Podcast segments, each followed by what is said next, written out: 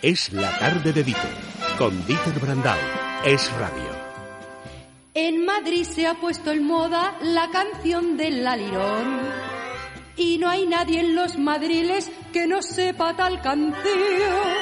Y a las niñas elegantes no le dan su corazón. A un galán si no lo pide al compás de la lirón.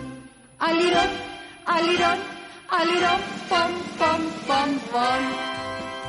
Andrés Amoros, buenas, tardes. Estamos a la última, como ves, las vanguardias siempre presentes en este programa. ¿Es, el, es eh, la canción del Mundial la que estamos escuchando? No exactamente. Esto, si no me equivoco, es del año 1912, durante la Primera Guerra Mundial. Es un cuplé al Irón que era la letra de Álvaro Retana, que era un autor de, de, muchas letras de canciones y de la historia del género lírico, la música de Gaspar de Aquino, y esto se aplicó en aquel momento al Atlético de Bilbao. Mm. Lo que estamos escuchando no es la versión primera, que también existe y que es muy bonita de la cupletista, pero claro, son discos de pizarra, que la calidad es muy mala. Esto es ya la versión que hace Sara Montiel.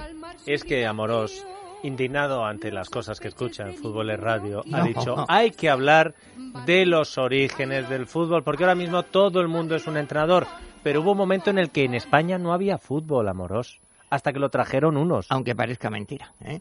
Eh, bueno, vamos a ver, es que si quieres hablamos de dónde viene el fútbol o en España, así que muy brevemente. Mira, el fútbol eh, tiene muchísimos antecedentes, por supuesto, pero hay un antecedente clarísimo, que alguna vez hemos hablado de eso, que es el calcio florentino, calcio, que es un juego que es mm, bastante parecido en su aspecto externo, pues a la carrera del palio en Siena y se ha recuperado hace poco y lo pueden ver en internet. Yo no he visto un partido en realidad en internet sí, pero sí vi en Santa María Novella que allí pues yo me meto por los sitios y abrí un arcón y allí estaban los trajes, son trajes de colores y se pelean los eh, los barrios, las contrade y bueno, es un es algo parecido a un rugby con mínimas reglas. Sí, pero es una cosa tremenda.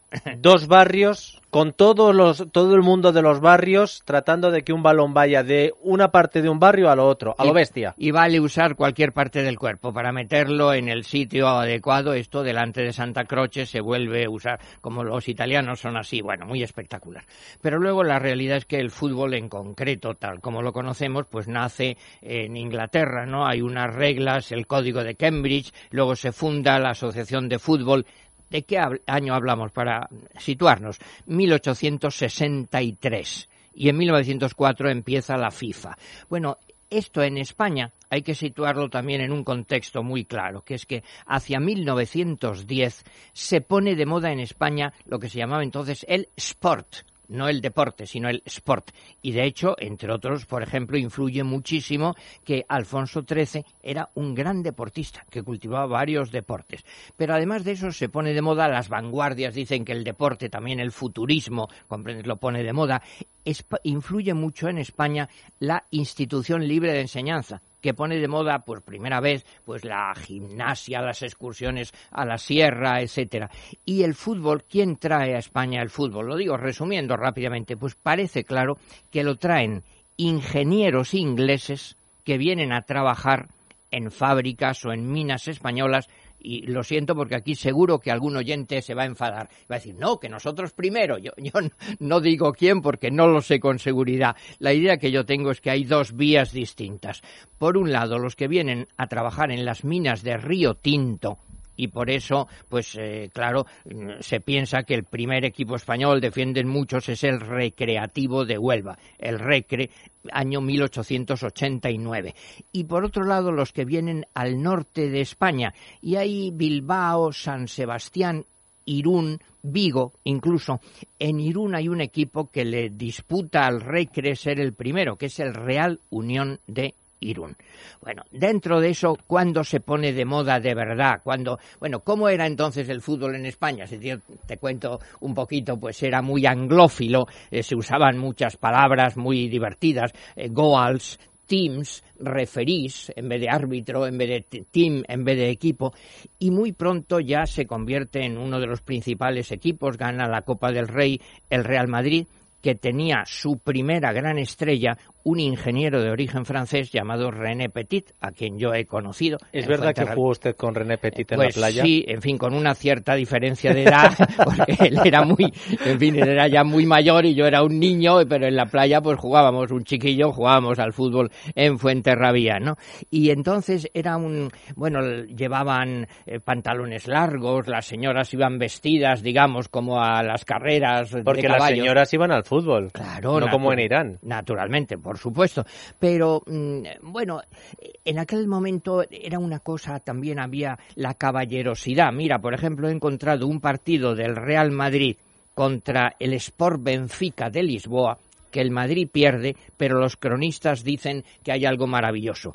Cuando el encuentro iba 2 a 1 a favor de los, de los portugueses, le pitan un penalti injusto a favor del Real Madrid. Y el Madrid, entonces, con gran nobleza, echa fuera el balón. Cosa Y sin necesidad del bar. Nada de bar en absoluto.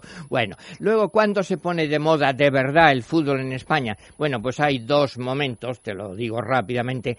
Porque En- hasta entonces, ¿qué era? Como, bueno, era pues eh, un juego, digamos, de, de barrios, de como grupos puede ser un, de- un deporte minoritario sí, ahora. claro, ¿o? absolutamente. Bueno, también iba cogiendo pues un carácter social según los sitios. Fíjate que en, en Madrid siempre el Real Madrid y el Atlético de Madrid, uso los nombres actuales ¿eh? para entendernos, siempre representaban dos sectores sociales un poco distintos, pero al revés de lo que hoy se piensa porque el Atlético, que era el Atlético de aviación durante muchos años, era más aristocrático, digámoslo así, y el Madrid era más popular. Enseguida, en Barcelona y en Bilbao y en Bilbao y en San Sebastián, pues eh, tiene un tinte, digamos, nacionalista, sin duda. Nace también el periodismo deportivo, pero la explosión popular muy grande llega sin duda con la Olimpiada de Amberes del año 1920. Y ahí va la selección española y como bien sabes, la famosa frase de Belauste, a mí Sabino que los arroyo. ¿Qué es, ¿Qué es lo que pasó? Pues que Belauste, al rematar un golpe franco, leo la crónica, arrolló a medio equipo contrario y consiguió el empate entrando en la portería, pero así, llevándose a todos detrás. Y por primera vez la selección española de fútbol acudió a una Olimpiada y causó sensación en Amberes. Bueno, hubo muchos, eh, en fin, entonces las reglas y los arbitrajes ya se discutían porque eh, el árbitro España logró ganar a, ganar a Italia aunque habían expulsado a Ricardo Zamora, fíjate, la gran estrella. Hay Y- una, hay una novela muy bonita escrita sobre Zamora y el equipo español que va a Amberes. que va a Amberes. bueno, sí, sí. y entonces tuvo que ponerse de portero el extremo izquierdo y él finalmente la crítica de ABC que yo he leído en Flandes se ha puesto el sol, no cabe duda, el sol de España otra vez el imperio y luego Faltaba ya el duque de Alba pasando por ahí. bueno, más o menos. Y luego en los mundiales de fútbol, lo digo muy rápidamente, tú me cortas, pues el primer mundial de fútbol eh, a ese España no va, porque es el año 1930, tiene lugar en Uruguay y la mayoría de los países europeos no acuden porque si es muy caro el viaje. Curiosamente se designó en una reunión del comité que hubo en Barcelona, presidida por el rey Alfonso XIII, pero se concedió a Uruguay. Pero España sí que fue a la segunda, al segundo mundial, que es el de 1934 que jugamos contra Italia, la Italia de Mussolini, y bueno, eso ya es una historia verdaderamente tremenda porque Mussolini, como es propio de ese tipo de dictadores, y además con la teatralidad tan curiosa que tienen algunos italianos, bueno, pues exigía absolutamente el honor de la patria, estaba en peligro, y claro, pues, pues acaban ganando a España, sea como sea, y bueno, pues, eh, en fin, hay no sé cuántos lesionados, y es una cosa pues muy tremenda y muy heroica, y se hace un empate y luego otro partido, y quedan lesionados de España que no pueden jugar en el partido siguiente por estar lesionados, si no recuerdo mal, algo así como seis jugadores, imagínate, la mitad del equipo, y cuando vuelven... Y nos tan- quejamos de Marruecos ayer. Sí, bueno, no, era más, más fuerte. Tanto es así que cuando vuelven se hace a España se hace una cuestación popular, el diario madrileño La Voz, para regalar una medalla de oro a cada uno de los jugadores y se le hizo así. Bueno, llegaba entonces el fútbol también al, eh, pues a la literatura y hay el famoso poema de Alberti sobre Platco, hay novelas de Fernández Flores, hay poemas de Gerardo Diego y hay esa cosa que alguna vez te he comentado que es eh, fantástica y divertidísima, que es de Jardiel Poncela, cuando Dios baja a la tierra.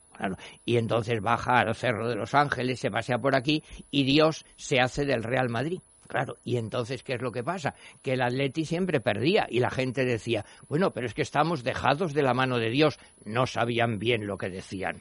Qué verdad tan grande era esa. Por alusiones, Fray Josefo, buenas tardes. Buenas tardes, Dieter. La cuota atlética de esta sección. Se le ha visto un poco el plumero amoroso. Te toca a ti volver a poner la mano de Dios encima de los rojiblancos. Vamos a darle un, vamos a dar un repaso a la historia del fútbol en pareados alejandrinos. El fútbol, que es, digamos, remedo de la guerra, nació hace siglo y medio. Su origen, Inglaterra. Pero en Italia dicen tener la precedencia con un deporte, el calcio, que se inventó en Florencia. En la antigüedad clásica, el arpastum latino también fue antecesor del calcio florentino. Según la arqueología, también hubo otro juego afín a nuestro fútbol, el episquiros griego, y en tiempos muy remotos, la China y el Japón también tenían juegos antiguos con balón y dicen que los mayas incluso, tomen nota, pasaban buenos ratos pateando una pelota. Lo mismo que en Groenlandia o que en la Amazonía, la Francia del medievo o Alaska o Oceanía, en fin, que ha habido juegos de balones y pies. Pero el fútbol moderno tiene origen inglés. Ya en las Islas Británicas en tiempo medieval existía el llamado fútbol de carnaval. El viejo protofútbol sin reglas ni arbitraje era una cosa bestia, frenética y salvaje. Un pueblo contra otro jugaban a menudo en un desbarajuste enérgico y sañudo. Luego fue depurándose en los colegios pijos, a donde los burgueses mandaban a sus hijos. Allí, con las patadas, los golpes y trompazos, de camaradería se estrechaban los lazos y poco a poco el buen sentido del británico le fue poniendo reglas a ese juego besánico y así se separaron, como hoy mismo se ve, el rugby por un lado, por otro el balonpié. Y se fundaron ligas muy pronto por allí, con reglas y con árbitro, que llaman referí. Y aunque de Gran Bretaña el juego es oriundo, muy pronto se extendió veloz por todo el mundo, por España también. Diré por ser sucinto que la primera vez se practicó en Río Tinto. Explotaban las minas aquellas los ingleses, que en gallumbos pateaban balones con los pieses. Nosotros, los autóctonos, que éramos anfitriones, empezamos a entrar en las alineaciones y cundió la afición de este sport adictivo.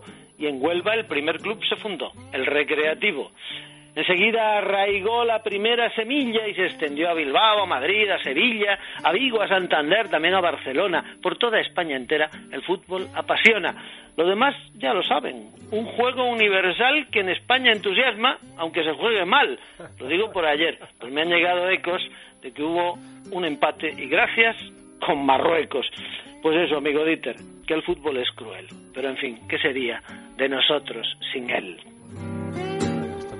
Lo hace estupendo porque además son eh, pareados de alejandrinos, como escribía pues Manuel Machado para entendernos, un modernista. Los grandes. Muy bien, con Josefo facilidad. o algún otro que más se suma. Mira, un par de datos que no he dicho. Si tuviéramos que decir un nombre, ¿quién introdujo el fútbol en España? Esto es simbólico. Un señor llamado Herbert Cooper, que era secretario de la Embajada de Inglaterra en Madrid y que era cercano a la institución libre de enseñanza. Y si quieren leer el libro que he dicho, que es que antes no he dicho el título, el libro fantástico, maravilloso de Jardiel Poncela es La Tournée de Dios, una novela extrañísima que baja Dios a Madrid, a la tierra, bueno, y es que realmente te mueres de risa. Aprendiendo con el fútbol, sí señor, también se puede. Refugiándonos eh, cuando la realidad no es muy alegre, pues volvemos los ojos al pasado. Y qué bonito, ¿eh? Que uno del Madrid y otro del Atleti, cuando hay mundial, se den la mano.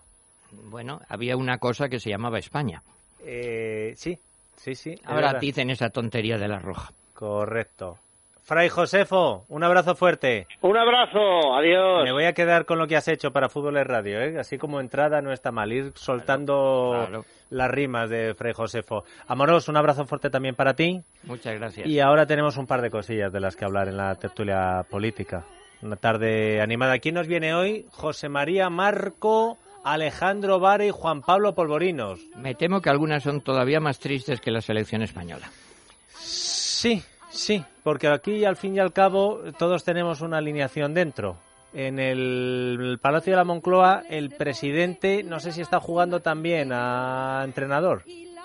Y porque en el fútbol se supone que hay unos principios, aunque a veces no se cumplan. Y en política, Em, ¿Te imaginas que en el Congreso de los Diputados instalaran el bar, pero no el bar donde se cuecen sus señorías, sino el bar con V, el videoarbitraje, y dijera, usted dijo esto en el pasado, ahora no puede hacer lo contrario. eso es mentira, demuéstrelo. No sea cínico, ¿qué es lo que opina? Tiremos la raya del fuera de juego. Sánchez, fin. Iglesias, Rivera y el que venga del PP. Os hemos pillado. Y decía ella al esposo, por calmar su irritación, no sospeches de ninguno, quien me gusta es el balón. Alirón, alirón, pon, pon.